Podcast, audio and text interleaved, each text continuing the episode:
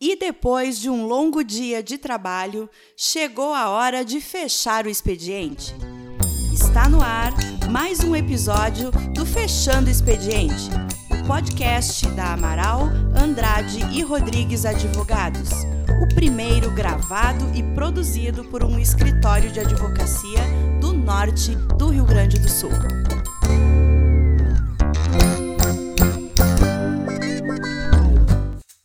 Boa tarde, pessoal. Boa noite para quem, assim como nós, já está fechando o expediente.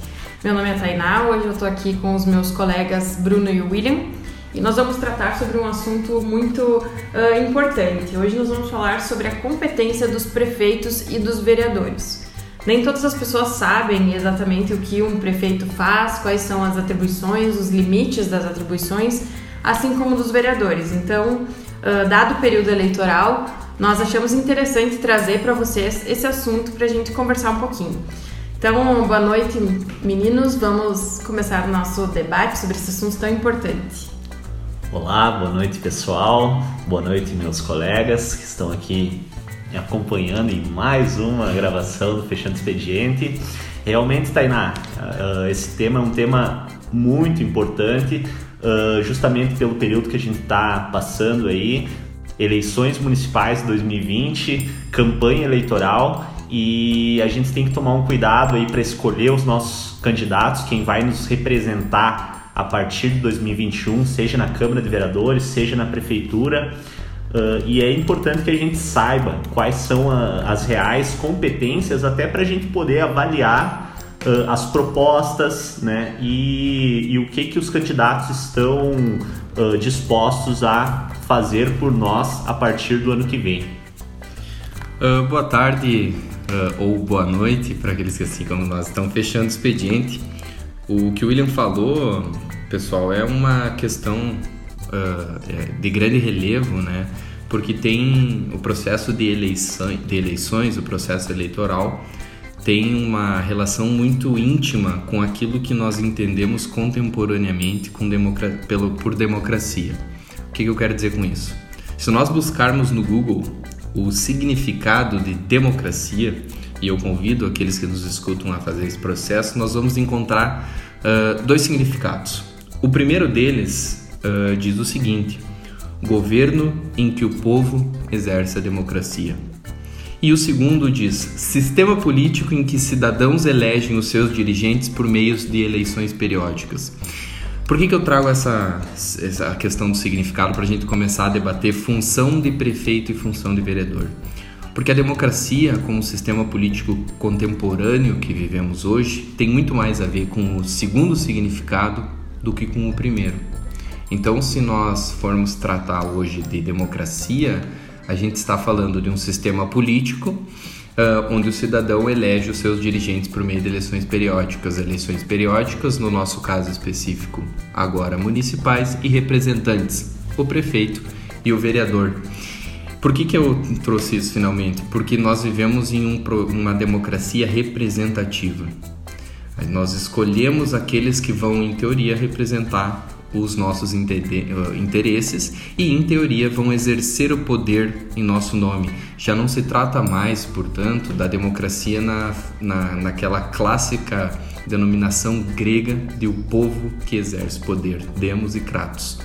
Uh, dentro desse contexto, a de nossa democracia contemporânea, nosso sistema político contemporâneo deu funções diversas a representantes políticos diversos.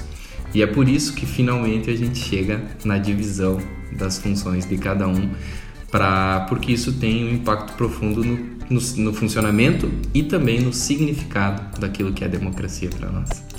Uh, então agora passando essa introdução, né, dada pelo Bruno, que ele vai divagando, vai falando, vai falando, vamos diretamente ao assunto. Qual a competência e as atribuições do prefeito e do vereador? A gente já sabe que nós estamos falando de servidores públicos, né, que são agentes uh, políticos, agentes políticos eleitos, como o Bruno falou, democraticamente. Em teoria. Em teoria. Sempre em teoria. Se me permite mais uma divagação. Vai lá. Esses tempos, só falando sobre isso, esses tempos eu falei de um uh, comentei com o William de um áudio de um cliente, né? E ele falou assim, e eu falei, bah, pegando em consideração esse áudio do cliente, ele não poderia ser candidato porque para fazer uma pergunta no debate, às vezes tu tem 30, 30 segundos, um minuto. E ele me respondeu assim: Bom, por esse critério tu também não poderia ser candidato. e eu falei, tu tem razão. Mas então, só se me permite mais uma questão do porquê em teoria democrático. Porque essa definição que eu trouxe do sistema político em que cidadãos elegem os seus dirigentes por meio de eleições periódicas é um significado de democracia. Eu trouxe outro, que é o sistema clássico, é a definição clássica grega. E eu, eu acho sempre legal a gente fazer essa distinção, porque a democracia ela tem aspectos formais, democráticos formais, e aspectos materiais democráticos. No meu entender, os aspectos materiais têm muito mais a ver com o significado clássico grego, onde o povo estaria exercendo o seu poder diretamente, e os aspectos formais estão muito mais ligados ao significado contemporâneo de democracia. Uma democracia formal, onde, em teoria, cumpridos as regras do jogo, tendo eleições periódicas e, e votando todo mundo, estaria se exercendo um processo democrático. Há visões críticas desse sistema que eu compartilho. Então, é, é eu acho que para a gente se dizer democracias e, demo, e né, sistemas democráticos, é importante perceber os aspectos materiais concretos da democracia e um deles é levar ao conhecimento de todos quais são as funções dos agentes públicos e políticos que nos representam. Mas para se chegar uma, a, um, a uma democracia no seu aspecto material, a gente está longe, né, Bruno? É difícil dizer que todos têm uh, poder de contribuir, né? Todos conseguem contribuir para a construção do Estado. Eu acho que a gente está muito longe de chegar nesse aspecto material. Uh, o aspecto formal, uh, como tu disse, se a gente cumprir a, re a, regra do jogo, se a gente cumprir o que diz a, a, nossa Constituição no que tange aí ao processo eleitoral, a gente consegue cumprir aí uma democracia formal, uma democracia representativa. Exato. O nosso desafio é justamente uh, elevar a democracia a um outro patamar, trazendo, no meu no meu modesto entendimento, trazendo a população, o cidadão, para mais perto do exercício do poder. E na nossa Constituição eu destaco que já existem esses instrumentos. Plebiscito, referendo e outros mecanismos de participação direta que podem ser efetivados, podem ser instituídos desde o âmbito municipal até o âmbito estadual. Agora a Tainá está me olhando dizendo assim, pessoal, nosso tema é competência de prefeito e eu vereador. Eu ia falar isso, fechando parênteses. Voltemos ao assunto. Eu acho que nós podemos começar pelos prefeitos. Né? Eu acho que a gente pode fazer uma divisão, falar de prefeitos e depois vereadores. Eu vou iniciar então uh, falando, falando o seguinte: uh, é importante que a gente saiba que o prefeito ele é o chefe do poder executivo. E é importante que a gente saiba o que é o poder executivo, né? A nível nacional, o poder executivo é exercido pelo presidente da República. A nível uh, estadual é exercido pelo governador do estado e a nível municipal, então, pelo prefeito de cada um dos municípios. E... Assessorados em âmbito federal por ministros, estadual por secretários Exato. e municipal também. Compõe o Poder Executivo, né? Exato. né? Então, o Poder Executivo, o chefe do Poder Executivo a nível municipal é o prefeito. Eu, uh, além disso, por consequência de ser o chefe do Poder Executivo, uh, eu diria que o prefeito ele tem a caneta na mão e a chave do cofre. Isso quer dizer que ele tem os instrumentos administrativos que, que lhe permitem administrar um município. Uh, isso vale para qualquer âmbito da federação, como o William falou, né? o chefe do executivo estadual e, e nacional. Com a caneta, ele exerce uma das funções que não é típica do executivo, que é legislar, via decreto e, e etc com a chave do cofre, aí sim ele exerce uma das a função uh, do chefe do executivo municipal, que é administrar o município. Uh, prever e, e, por meio de orçamento, destinar recursos a tal e tal área, executar programas na área da saúde, na área da educação e assim fazendo esses recortes né, do, de interesses municipais e administrando e gerindo a nível municipal os interesses dos cidadãos. E até falando sobre, complementando né, isso que vocês falaram, o prefeito é o administrador, né? O Bruno falou, administrador, gestor da cidade. E até fazendo um gancho com o nosso último episódio sobre políticas públicas, é o momento, inclusive, né, do, do, do prefeito pôr em prática o plano de governo que ele apresentou à sociedade no momento em que foi eleito, né? e a partir disso botar em prática as políticas públicas uh, e fazer a sua gestão, né? Aí vai de cada prefeito e do, das suas linhas de entendimento se vai fazer um, um governo mais uh, democrático, com a participação, com a participação da, das pessoas, do povo, da sociedade.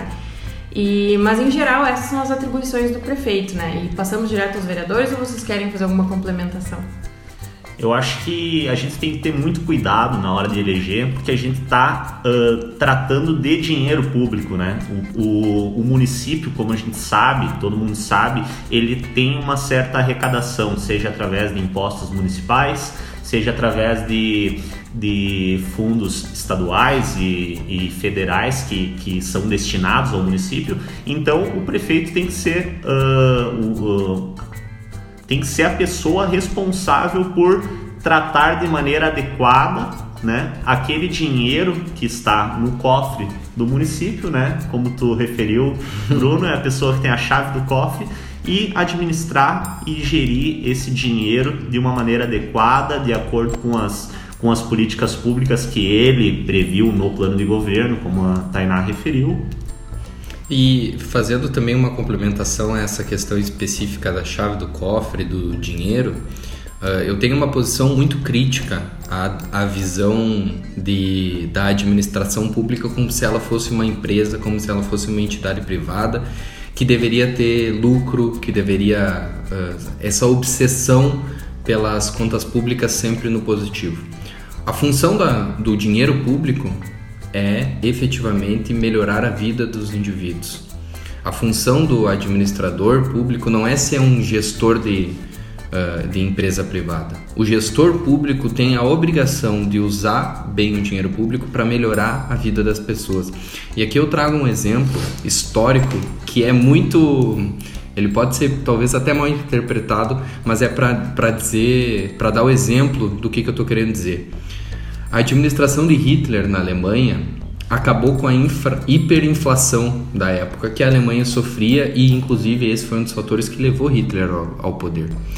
E portanto ele foi um ótimo gestor nesse, nesse aspecto. Financeiramente falando? Financeiramente, em planilhas, em cálculos, ele acabou com a hiperinflação. Agora eu perguntaria aos historiadores e a todo mundo que conhece o processo conduzido por Hitler na Alemanha se ele uh, para determinadas parcelas da sociedade do mundo, sociedade alemã e da sociedade mundial, melhorou a vida das pessoas.